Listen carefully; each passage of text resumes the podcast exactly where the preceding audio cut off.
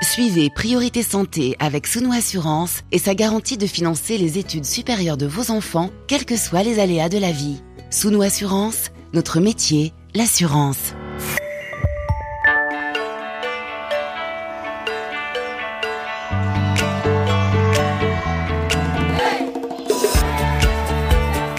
Priorité Santé.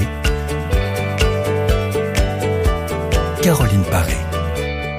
Bonjour à toutes et à tous. Certains chiffres qui concernent les risques d'AVC, les accidents vasculaires cérébraux, ont de quoi inquiéter. L'AVC frappe par exemple chaque année 15 millions d'hommes et de femmes à l'échelle planétaire. Une fréquence particulièrement alarmante dans certains pays du monde, comme en Chine ou en Russie, où près de 40% des individus de plus de 25 ans auront un AVC au cours de leur vie.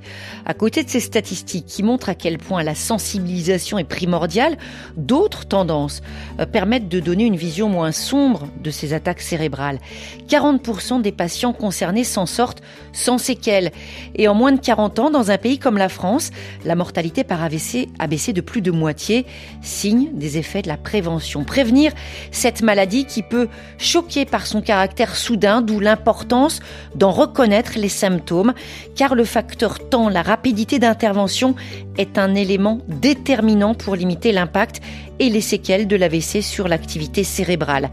Intervenir, traiter pour limiter les complications, envisager la rééducation adaptée si nécessaire, et y compris après l'hospitalisation, en rechercher les causes pour éviter les récidives, hygiène de vie, maladies chroniques, surpoids, vaincre l'AVC, c'est bien sûr l'éviter, mais aussi adapter la rééducation, la récupération pour envisager la vie d'après. Vaincre l'AVC, comment le reconnaître, comment en guérir, comment le surmonter et comment l'éviter. Un titre très complet, titre de votre livre publié aux éditions du Rocher.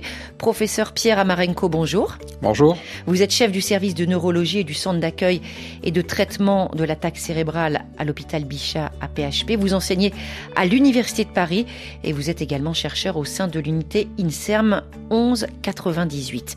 Tout à l'heure, on va joindre au Cameroun votre confrère, le docteur Jérôme Boumbi, cardiologue à l'hôpital général de Yaoundé, également conseiller au bureau de la Société euh, camerounaise de cardiologie. Et puis en fin d'émission, on retrouvera la chronique sport du docteur Jean-Marc Sen, médecin du sport. Priorité santé sur RFI. Et c'est précisément, professeur Amarenko, sur euh, cette série, cette énumération de statistiques euh, particulièrement impressionnantes euh, qui concernent l'AVC que vous ouvrez votre livre, Fréquence en France ou ailleurs, handicap, âge concerné. À vos yeux, quels sont les chiffres les plus révélateurs qui permettent de mieux cerner l'impact de ces attaques cérébrales qui font donc un partie de la grande famille des maladies cardiovasculaires? Avant toute chose, il faut dire que l'AVC peut être évité et guéri, et on va en parler. Euh, mais la réalité, c'est que euh, en France, par exemple, une personne sur cinq aura un AVC dans sa vie. C'est énorme. 80% en théorie pourraient être évités si on suivait les mesures dont on parlera. Euh, je pense que c'est le chiffre le plus important à, signaler. Le deuxième, la deuxième chose, le deuxième fait, vous l'avez dit, c'est que c'est la première cause de handicap acquise, de handicap acquis de l'adulte. Euh, et donc en cela, c'est un problème de santé publique majeur. Euh, euh L'AVC constitue un fardeau non seulement pour la société, mais pour les familles, pour bien sûr le patient qui est, touché, mais sa famille aussi est concernée par l'AVC, et, tout ça change complètement le mode de vie de la personne et de son entourage, et c'est cela qu'il faut, qu'il faut éviter. Alors il y a des faits, il y a des chiffres, mais il y a aussi, euh, c'est ce qu'on retrouve dans le titre de ce livre, hein, l'espoir, euh, d'abord par le biais de la prévention. Quand on dit prévenir l'AVC, qu'est-ce que ça veut dire?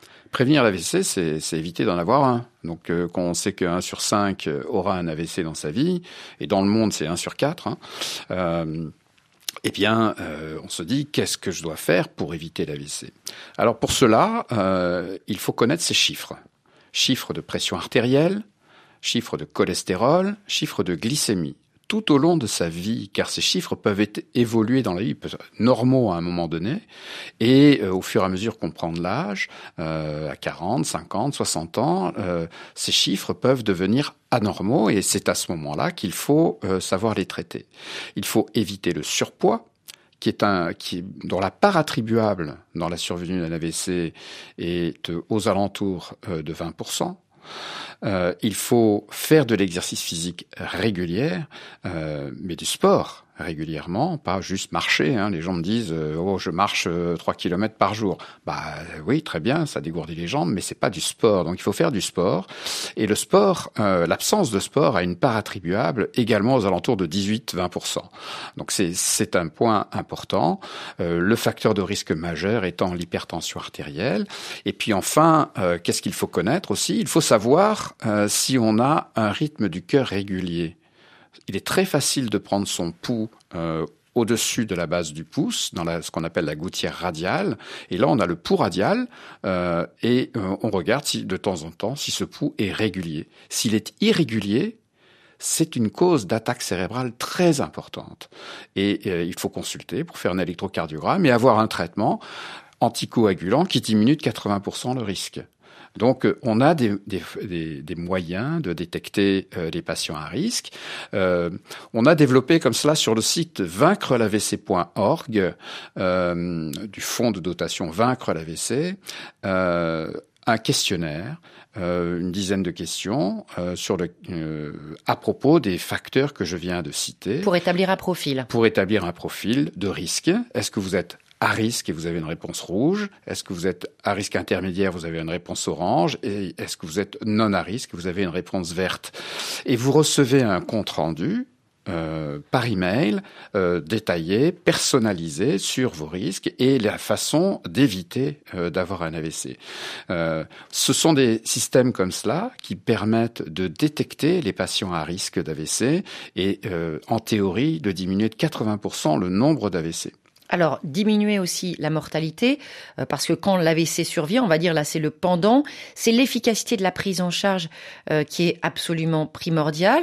Après, ce sera la rééducation adaptée. On va aborder ces différents euh, thèmes, bien sûr, mais il faut dire que justement sur la qualité de cette prise en charge, ça permet de réduire considérablement la mortalité de l'AVC.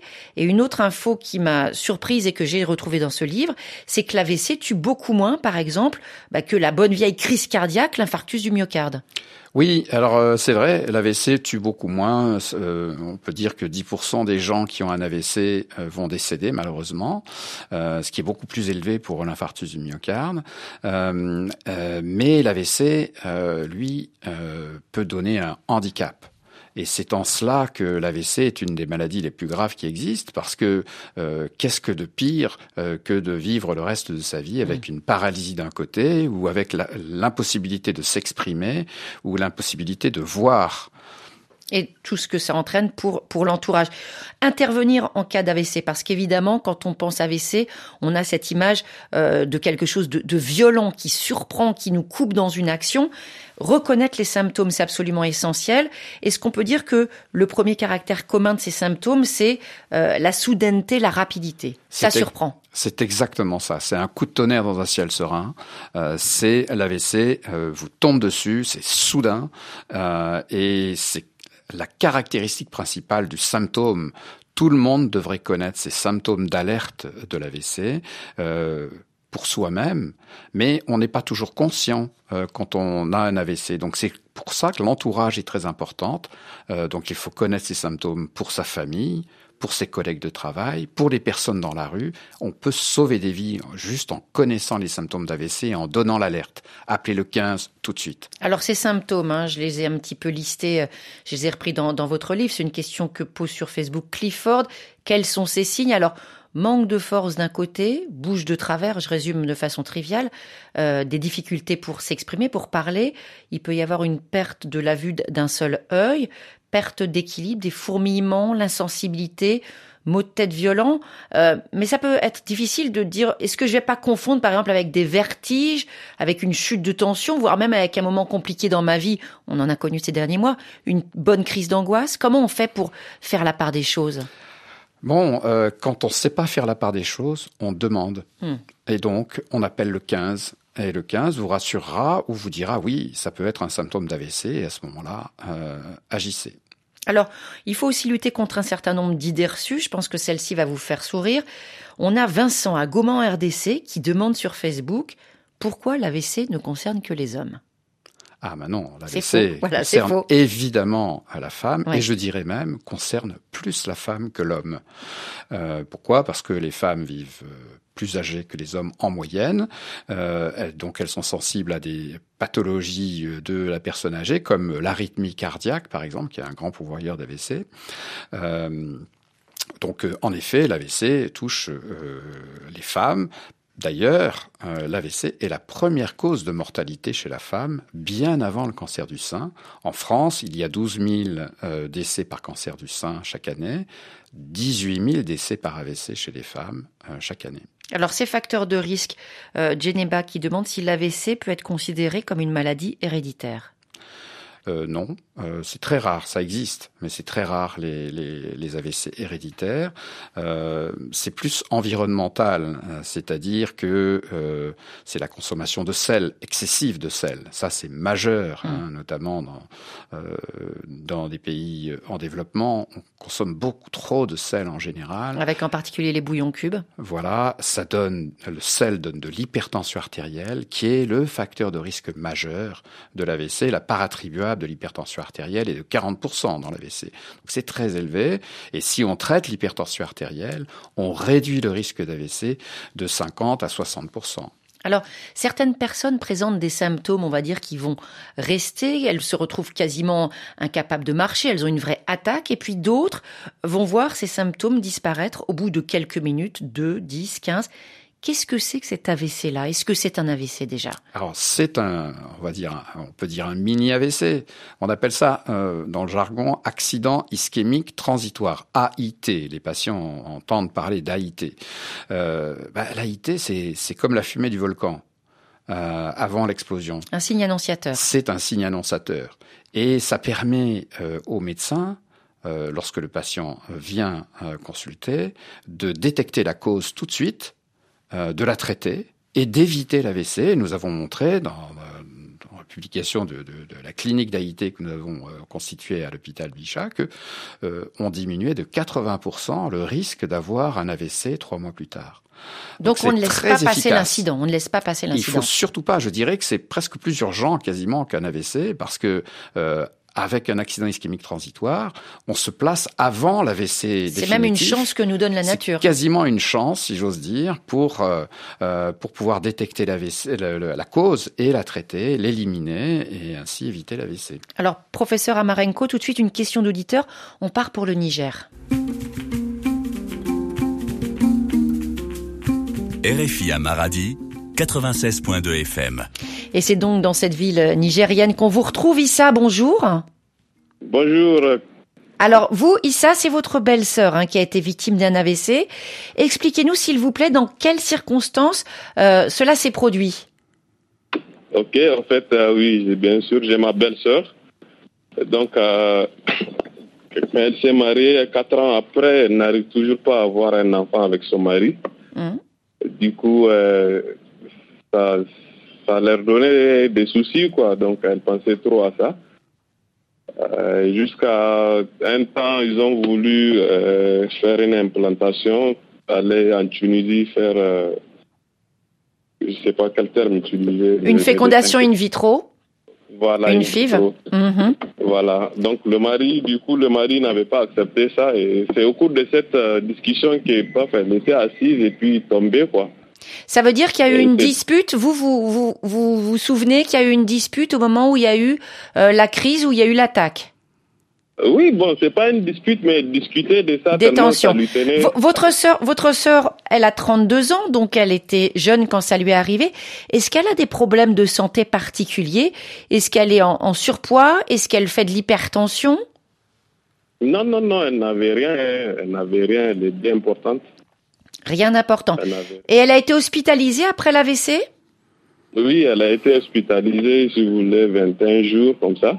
Oui. Oui. Et aujourd'hui, Euh, elle a encore des signes, des séquelles? Oui, elle a encore des signes de séquelles jusque-là, la partie gauche qui est paralysée. Ouais.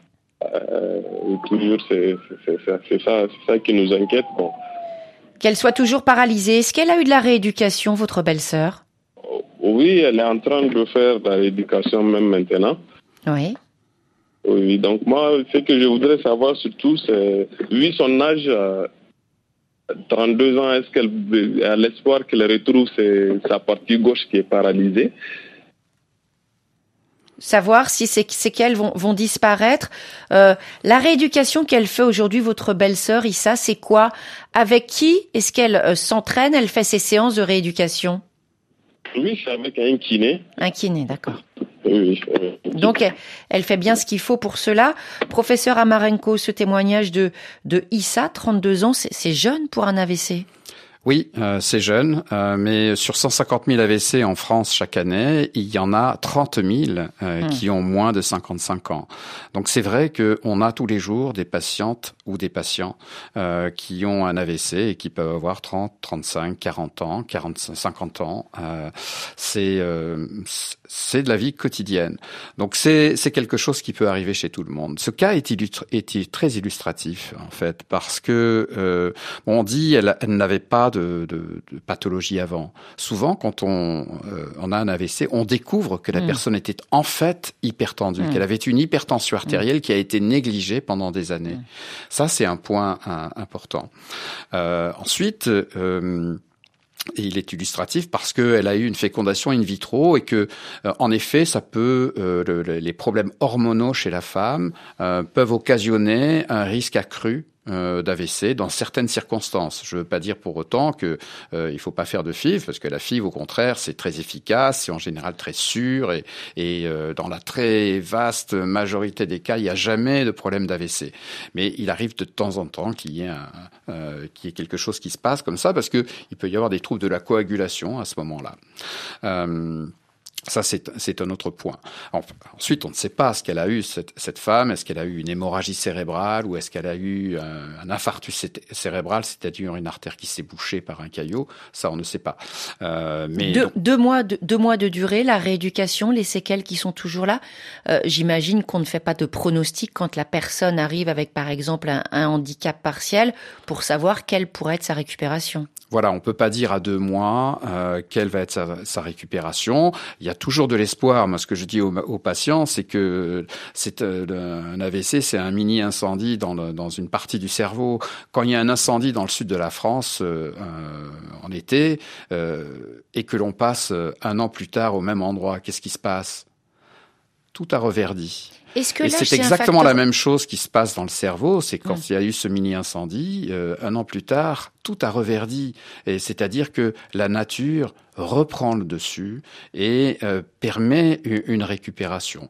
Donc il y a des espoirs de récupération, même un an, deux ans après un AVC, on peut encore récupérer. Euh, je peux évidemment pas fixer de pronostic pour cette patiente-là, mais ce qui est certain, c'est qu'elle va récupérer en partie.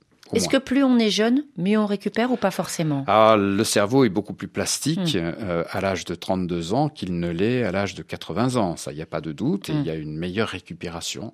Euh, mais euh, le, le, principal, euh, c'est tout de même l'étendue euh, de l'AVC. Est-ce qu'il est étendu à une grosse partie du cerveau ou pas? Est-ce qu'il est dans une zone stratégique du cerveau, par exemple les fibres motrices? Si c'est juste sur les fibres motrices qui sont fusillées, bah, là, c'est sûr que la récupération est moins, moins facile. Beaucoup plus compliqué. On, vous remercie beaucoup, Issa. Euh, bien sûr, bon courage pour toute la famille et très bonne journée à Matadi. Professeur Amarenko, on va se retrouver dans quelques minutes avec d'autres questions. On ira au Cameroun donner la parole à l'un de vos confrères de Yaoundé tout de suite après ce titre de Celiawa Pakalagé.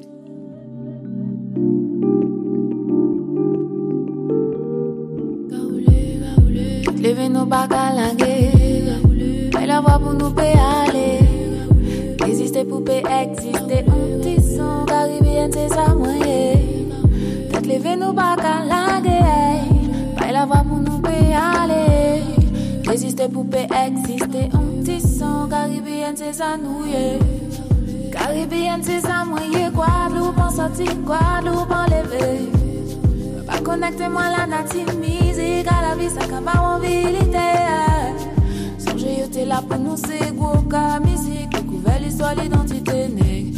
Marron. Nous peut pas stop là, nous décider là, ni drop, fuck, drop, shot, masco. Nous peut pas de l'eau hasard, mais moi on oublie ce qui mémorial, azot, fuck, top, agé. Moi, avec Guadeloupe, y'en est pour continuer. Pensez-nous, j'assoff, quand qui tombe, les pas père. Vous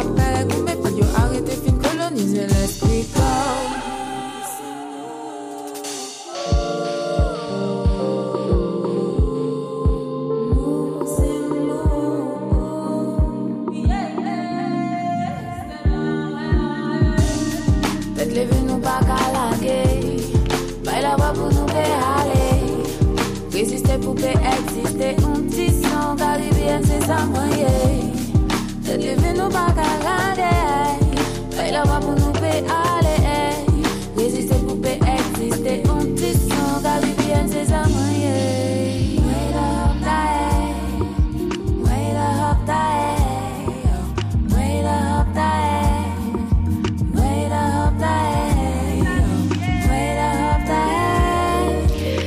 Priorité santé sur RFI, vaincre l'AVC, l'accident vasculaire cérébral, titre du livre de notre invité, le professeur Pierre Amarenko, chef du service de neurologie et du centre d'accueil et de traitement de l'attaque cérébrale à l'hôpital Bichat PHP. Ces différents types d'AVC, vous l'avez évoqué tout à l'heure lors de notre échange, professeur. Euh, Est-ce que la réponse médicale, du coup, euh, répond donc au même schéma en fonction des différents types, différentes causes? Est-ce que c'est le même protocole ou à chaque fois ça va être différent? Alors, euh, c'est toujours le même protocole en urgence, en tout cas dans les premières euh, minutes et les premières heures. Euh, le 15 vous dirige vers une unité d'AVC, et là, la question qui se pose au neurologue qui reçoit le patient, c'est de savoir si c'est une hémorragie cérébrale ou un infarctus cérébral. Hémorragie 20% des cas, euh, infarctus cérébral 80% des cas. Pour cela, on fait une imagerie cérébrale, un scanner ou une IRM cérébrale qui nous permet de, voir. On examine le patient, on fait des prélèvements, etc. Et ensuite, on adapte le traitement en fonction de la cause. Alors, ce qui inquiète forcément sont les séquelles après l'AVC. Quand on y survit, Euh, certaines complications sont d'emblée euh, visibles, d'autres surviennent plus tard. Qu'est-ce qui permet d'imaginer ce qui va advenir du patient après? C'est, ouais, il y a un, un certain nombre de facteurs. Euh, D'une part, euh, la taille euh, de l'infarctus ou de l'hémorragie cérébrale, qui est un élément déterminant évidemment de euh, l'importance de la destruction du cerveau. Euh, et puis, euh, et puis ensuite, euh, les euh, capacités de récupération du patient lui-même, euh, savoir est-ce qu'il était sportif avant ou pas. Euh, on est en train de publier un papier qui montre que euh, lorsque euh, on était sportif avant un AVC, eh bien, on récupère euh, un quart de mieux que ceux qui ne sont pas sportifs. Donc c'est un élément euh, très important. Euh, et puis toutes les comorbidités, le diabète, l'hypertension artérielle, le surpoids est un élément majeur, avec toutes les complications qui peuvent survenir au décours d'un AVC, qui sont le fait de d'infecter ses poumons parce qu'on a des troubles de la déglutition. Ça, c'est un élément majeur après un AVC qu'il faut éviter. Et c'est pourquoi les unités de, de prise en charge de l'AVC sont très importantes parce qu'on sait éviter euh, les pneumopathies de déglutition euh, chez, euh, chez les patients qui ont un AVC. Donc, toutes ces complications vont intervenir dans le pronostic, en fait. Et on va, on va poursuivre cet échange et on va voir un auditeur en ligne. Euh, cette fois, c'est au Burkina Faso, à Ouaga, qu'on retrouve Henri avec nous. Henri, bonjour. Oui, bonjour. Alors, vous vous appelez Henri au sujet de votre père. Il a 69 ans. Il a fait un AVC il y a quelques mois. Est-ce que vous pouvez nous expliquer, nous raconter comment ça s'est passé? Oui, c'était dans la nuit du 21 juin passé. Oui. En pleine nuit, mon papa me fait appel qu'il n'arrive pas à se relever. Hum, Arrivé, je vois qu'il est en train de traîner, transpirer. hum. Dans l'immédiat, on l'a envoyé au dispensaire. Les premiers soins, ça n'allait pas. On nous a envoyé à Ouagadougou. Mhm. À Ouagadougou, on a fait presque deux semaines à l'hôpital. Ouais. Mon papa n'arrivait toujours pas à se relever ni à se coucher.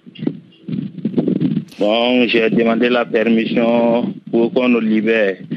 Et après la permission, nous nous sommes retournés vers le Togo. Pourquoi vous êtes allé au Togo? Parce que là-bas, il y avait des, des médecins différents, il y avait une offre médicale différente?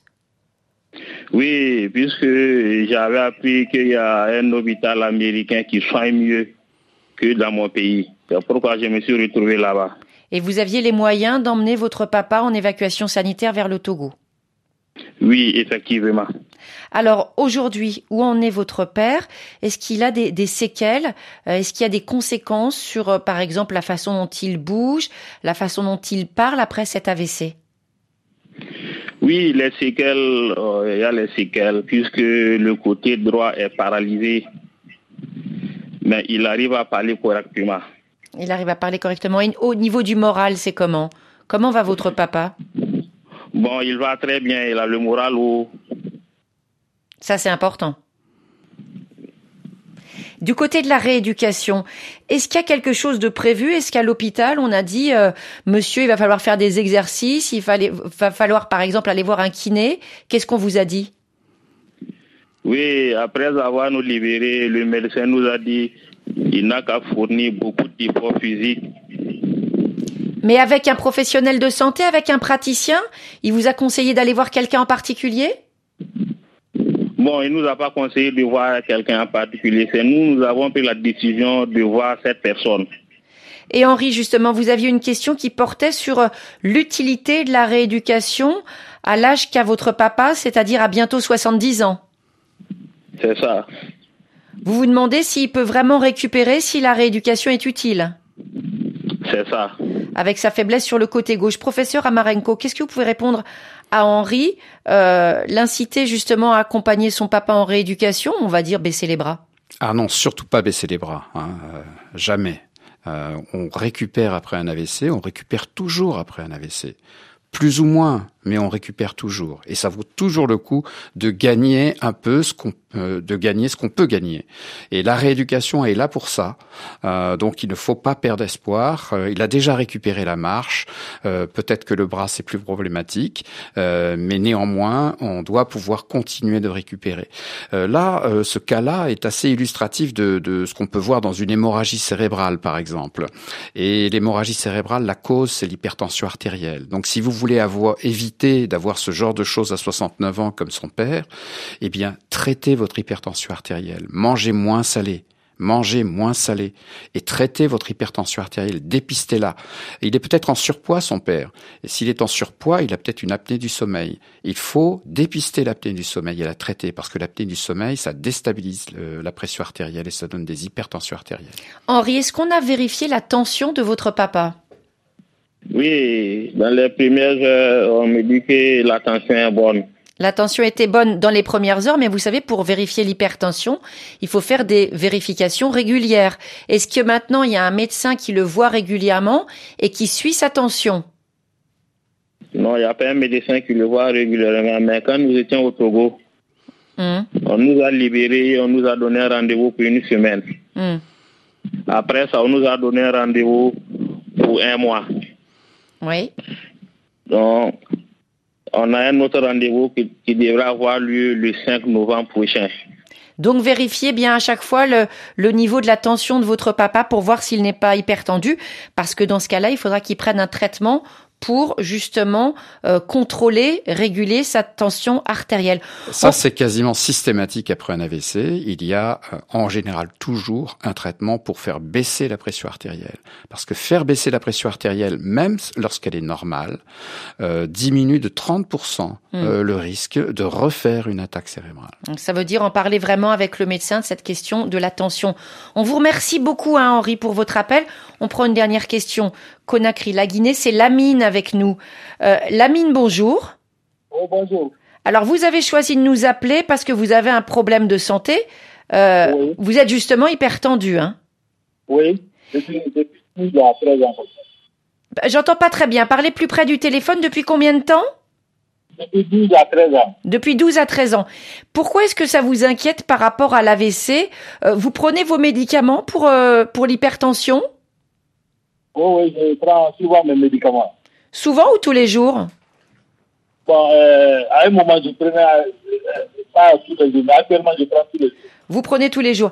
Et qu'est-ce qui vous fait peur justement dans, dans, dans l'AVC, euh, Lamine Pourquoi est-ce que vous aviez envie de poser cette question à notre invité? Bon, euh, c'est pour savoir, est-ce que à tout moment, avoir l'hypertension, là, ça ne va pas provoquer l'AVC J'ai du mal à comprendre hein, ce que vous me dites. Reposez-moi votre question parce que vraiment la ligne n'est pas de bonne qualité. Voilà, à tout moment, j'ai des problèmes d'hypertension. Bon, souvent j'entends dans les radios avec les médecins que c'est l'hypertension qui provoque la Et ça vous Ah, fait peur Oui, ça me fait peur, oui. Lamine, j'ai une question. Est-ce que vous faites du sport? Non, tous les jours, je fais du sport. Vous faites du sport. Est-ce que vous êtes en surpoids? Oui, là, quand même, je suis en surpoids. Donc là, je laisse la parole au professeur Amarenko. Bon, euh, l'hypertension artérielle, c'est, on l'a dit, un facteur de un des facteurs de risque majeurs d'AVC. Donc, euh, mais le traiter, traiter l'hypertension artérielle diminue de 60% ce risque. Euh, donc, euh, le traitement est très efficace. Un point majeur, c'est qu'il faut le prendre tous les jours. Ne jamais oublier ses médicaments. Tous les jours, il faut prendre ses médicaments. Ne jamais être en rupture de traitement. Encore une fois, manger moins salé et diminuer son surpoids. Si l'on est en surpoids, il faut essayer de revenir à un poids de forme. Ça, c'est très important parce que le surpoids augmente euh, la pression artérielle. La régularité, c'est absolument essentiel. Merci beaucoup, hein, euh, merci beaucoup, euh, Lamine, pour euh, pour cet appel. On essaye maintenant de, de joindre une auditrice à, à Kinshasa. Euh, pour l'instant, on, on l'a pas encore en ligne. C'est Irène. On essaiera de lui donner euh, la parole tout à l'heure. On, on part pour le Cameroun non plus. Nous ne partons pas non plus pour le Cameroun parce que nous avons du mal à joindre euh, notre deuxième invité, le docteur Jérôme Boumbi. Quand on parlait tout à l'heure de la rééducation, cette rééducation, professeur Amarenko, elle peut euh, mettre en scène plusieurs praticiens. Quels sont les, les spécialistes ou les spécialités, les savoir-faire qui sont justement mis à contribution pour euh, accompagner les patients? Alors la rééducation, elle doit euh, débuter dès euh, le début, dès le premier jour, si j'ose dire, de l'AVC. Il faut que le rééducateur soit là. Quels sont-ils? D'abord, il y a l'orthophoniste. L'orthophoniste, c'est la personne qui euh, rééduque le langage lorsqu'il y a eu un trouble du langage, mais c'est aussi la personne qui euh, s'assure euh, de la bonne déglutition. Hein, J'ai parlé tout à l'heure des, des infections pulmonaires liées à des troubles de la déglutition. Et donc, dans une unité d'AVC, l'orthophoniste, c'est elle qui examine la déglutition du patient et qui dit aux infirmières et aux aides-soignantes si le patient peut se réalimenter par la bouche ou non. Euh, ça, c'est très important. Et c'est elle qui assiste le patient lorsqu'on le réalimente euh, pour lui donner d'abord euh, des, des, des aliments de texture, euh, euh, euh, comment dire, En purée ou euh, en purée, par mhm. exemple, euh, pour qu'ils puissent euh, les déglutir, euh, et ensuite voir si on peut progressivement épaissir et, et, euh, et de venir vers des aliments tout à fait, tout à fait normaux. Donc ça, le, le rôle de l'orthophoniste est essentiel. Le deuxième rôle, euh, c'est celui du kinésithérapeute, qui est lui euh, celui qui va permettre de euh, récupérer euh, la force musculaire, par exemple la marche, donc euh, la rééducation de la marche du membre supérieur aussi. Euh, ça, c'est le rôle du kinésithérapeute. Euh, et puis, euh, il y a un troisième qui est très important, c'est l'ergothérapeute. C'est ce que les Anglais appellent la, thérapie, la thérapie occupationnelle, c'est-à-dire réapprendre à utiliser les objets, réapprendre à utiliser les couverts, réapprendre à, à- à faire la cuisine, à éplucher un légume, etc. Ça, c'est euh, le rôle de l'ergothérapeute. C'est de la kinésithérapie dérivée, si vous voulez, mais beaucoup plus fonctionnelle, beaucoup plus euh, euh, dans euh, le- le- le- la vie de tous les jours. Alors justement, par rapport à cette rééducation, nous avons finalement Irène en ligne de Kinshasa, de la RDC. Bonjour Irène. Bonjour. Alors vous-même, vous avez été victime d'un AVC, c'était il y a deux ans. Euh, je précise qu'aujourd'hui, vous avez euh, 34 ans. Expliquez-nous dans quelles conditions cette attaque est survenue. Eh bien, je fais le ménage calmement chez moi. Et puis, d'un seul coup, j'ai senti une fatigue du côté gauche, un déséquilibre du côté gauche et je suis tombée. Hmm. Heureusement, j'ai eu un voisin qui a entendu le, le choc quand je suis tombée.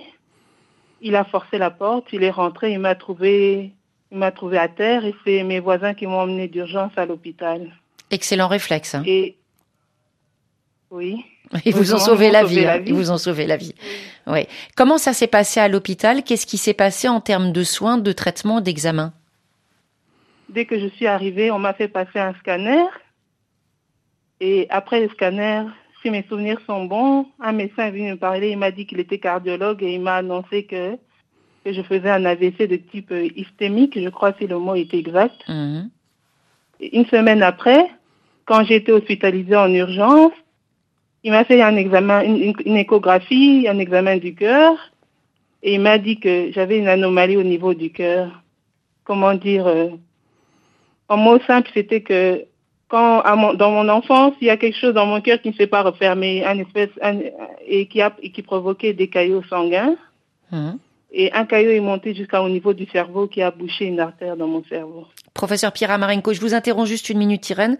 Une explication scientifique après la description que vient d'en faire Irène oui, bah, c'est ce qu'on appelle le foramen ovale perméable. C'est la communication entre l'oreillette droite et l'oreillette gauche euh, qui existe pendant la vie fœtale et qui euh, ne se fait plus euh, euh, après la naissance parce que les, les, deux cavités sont normalement séparées. Et donc il y a deux feuillets qui s'accolent et, et parfois ils s'accolent incomplètement, euh, ce qui laisse un petit trou qu'on appelle un foramen. Euh, et donc, euh, comme c'est la fosse ovale, c'est le foramen ovale qui reste perméable. Et ça se ferme très bien. Euh, et en effet, au cours de chez les sujets jeunes qui ont un infarctus cérébral, ils la cause peut être liée à ce foramen, c'est-à-dire qu'il se forme un petit caillot dans le foramen euh, et euh, euh, qui explique l'attaque cérébrale. Alors on a un traitement qui est la fermeture du foramen ovale perméable qui permettra à cette personne de ne d'avoir un risque de récidive qui est quasiment nul. Alors aujourd'hui, les séquelles, je me dépêche un petit peu parce qu'on a notre deuxième invité qu'on a fini par retrouver au Cameroun. Euh, vous avez des problèmes au niveau des doigts, hein, des séquelles aux doigts. Vous avez fait de, de la rééducation à ce niveau. C'est quoi votre question, Irène? Oui, j'aimerais savoir, est-ce que je peux récupérer un jour la capacité d'écrire? Hum. Parce que malgré toute la kiné que je fais, ça ne revient pas. Vous Donc, êtes gauchère? Oui, je suis gauchère et je tiens à ne pas changer de main, je veux rester gauchère. D'accord. Oui, alors euh, bah, déjà, euh, c'est vrai que vous pouvez apprendre à écrire de la main droite, euh, ça c'est un point. Deuxièmement, on est deux ans après l'AVC, donc euh, les possibilités de récupération sont moindres, mais vous pouvez encore espérer récupérer un peu. Alors je ne connais pas l'importance du déficit, il est suffisamment important en tout cas pour vous empêcher d'écrire. Donc c'est sûr que deux ans après l'AVC, bah, vous allez faire encore des petits progrès, mais à la marge. Hein. Mm. il faut bien dire les choses telles qu'elles sont. C'est pourquoi je vous donne le conseil d'apprendre à écrire de la main droite. Voilà un conseil. Irène, bon courage. Merci beaucoup pour cet appel de Kinshasa. On part pour le Cameroun. RFI à Yaoundé, 105.5 FM. Retrouvez le docteur Jérôme Boumbi. Bonjour docteur. Bonjour Caroline. Cardiologue à l'hôpital général de Yaoundé, conseiller au bureau de la Société camerounaise de cardiologie. Est-ce que vous avez des chiffres concernant l'AVC au, au, niveau national ou simplement euh, au niveau d'un établissement comme le vôtre à Yaoundé? Euh, Merci Caroline. Concernant les chiffres euh, pour l'accident vasculaire cérébral, nous n'avons pas d'études en population générale. Mais cependant, à l'hôpital général de Yaoundé où nous travaillons, euh, les travaux de nos collègues neurologues, notamment le docteur Mbonda Essini, montrent une mortalité hospitalière de 7 à 10% Mais on peut quand même faire des extrapolations en population générale parce que l'hypertension artérielle, qui est la première cause d'accident vasculaire cérébral chez nous, concerne aujourd'hui 30% de la population camerounaise. C'est énorme. Selon des études du, du patron de la cardiologie camerounaise, qui est monsieur le professeur Samuel King. Et c'est très important. Euh, cause majeure de handicap chez l'adulte, hein, c'est ce que vous constatez aussi, les AVC au Cameroun? C'est la première cause de handicap moteur acquis dans notre milieu, Hmm. mm. loin devant les accidents de la route. Est-ce que vous avez l'impression que les gens, la population, connaît bien les symptômes de l'AVC aujourd'hui ou en, il y a encore énormément à faire en termes de sensibilisation? Beaucoup d'efforts ont été faits à ce sujet ces dernières années, notamment à l'occasion des journées mondiales du cœur comme celle-ci, mmh. journée mondiale du diabète, journée mondiale des AVC. Mmh. Et aujourd'hui, la majorité de la population camerounaise sait que la survenue brutale d'une paralysie euh, d'un côté du corps est un signe évocateur d'un accident vasculaire cérébral. Donc les symptômes sont plutôt connus, en particulier celui-là qui est le plus spectaculaire. On dit souvent agir vite, agir dans l'urgence absolue face à un AVC. Euh, malgré tout, est-ce que les services euh, disponibles, est-ce que les spécialistes sont là pour la prise en charge Ou finalement, on constate qu'il y a un AVC, on va au dispensaire, comme tout à l'heure on entendait au Burkina, et puis après on va à la capitale, et puis après on va dans un autre pays. Comment ça se passe? À la capitale, aujourd'hui, on a eu beaucoup de personnels qui ont été formés ces dernières mhm. années, notamment les cardiologues et les neurologues, qui sont désormais pratiquement dans toutes les grandes villes du pays.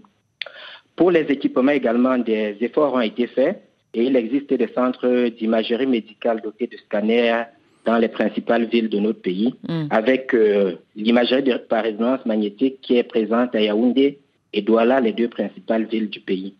Mm. Concernant les médicaments, ils sont disponibles, mais nous euh, avons encore des difficultés pour la prise en charge euh, invasive.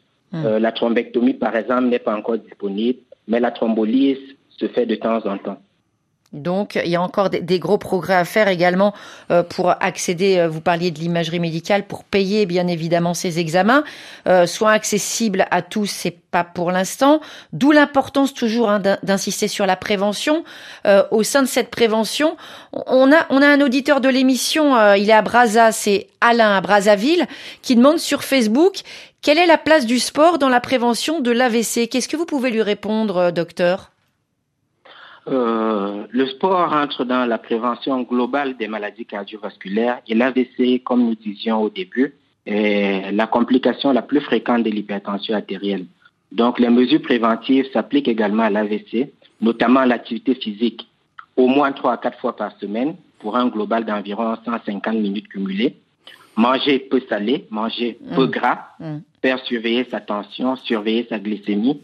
C'est un ensemble de mesures préventive qui concerne l'ensemble du spectre des maladies cardiovasculaires.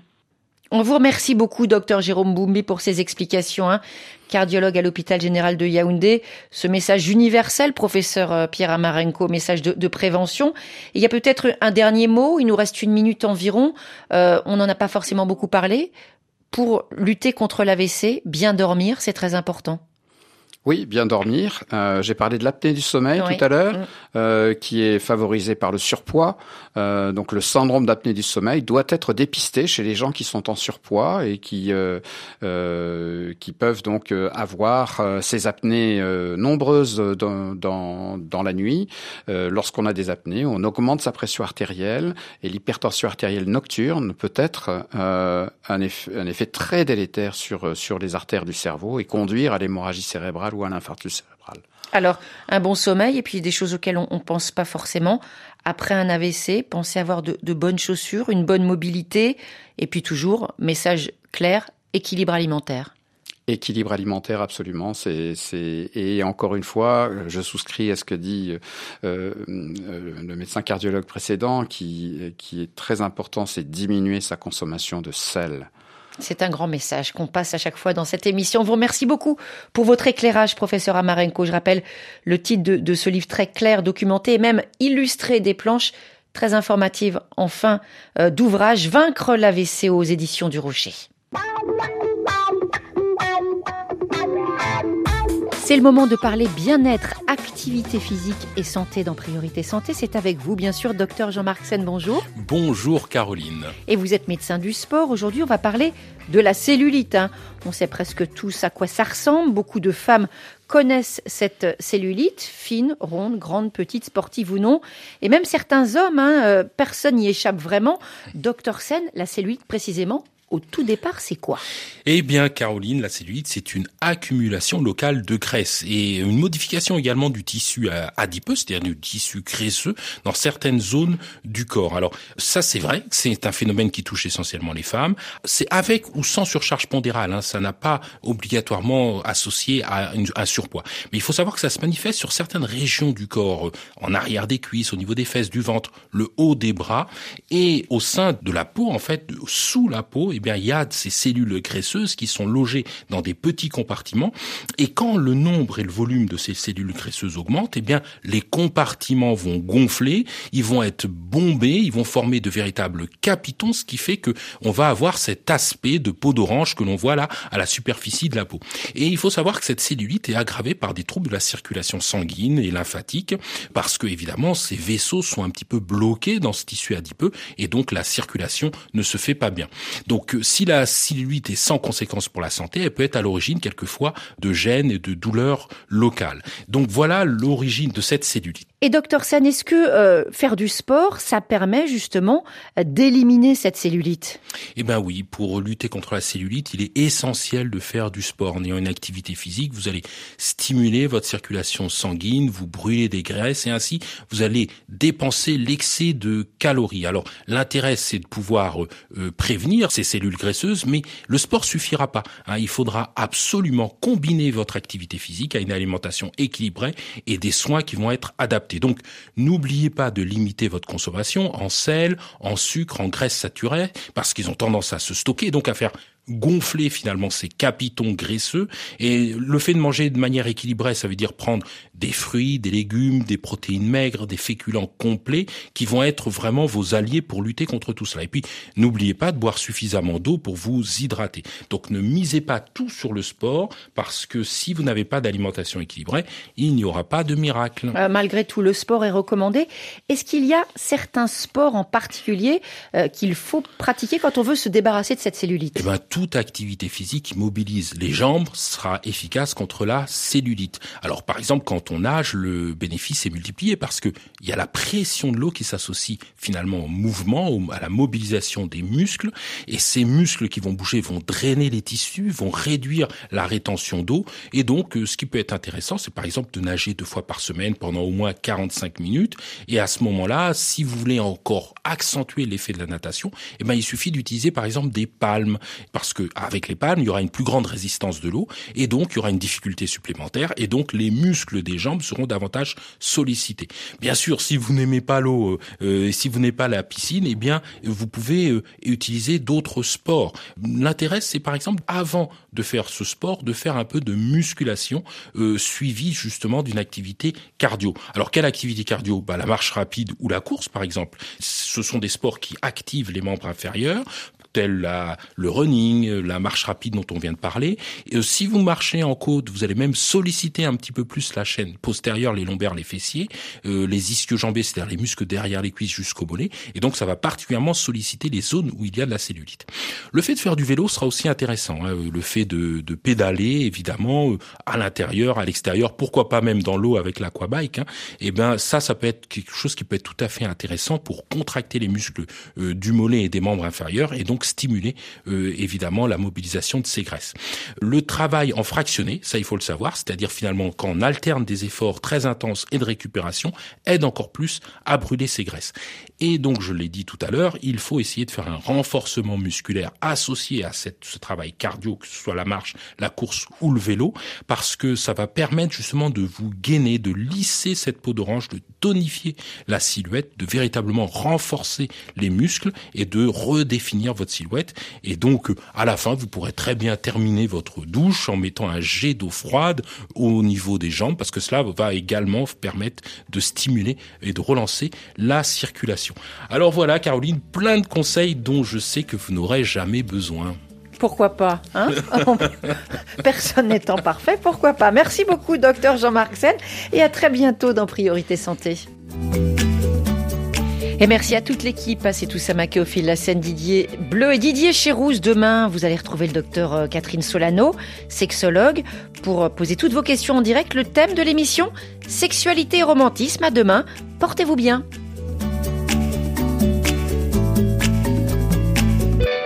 Vous avez suivi Priorité Santé avec Sounou Assurance qui assure les études de vos enfants, quels que soient les aléas de la vie. Sounou Assurance, notre métier, l'assurance.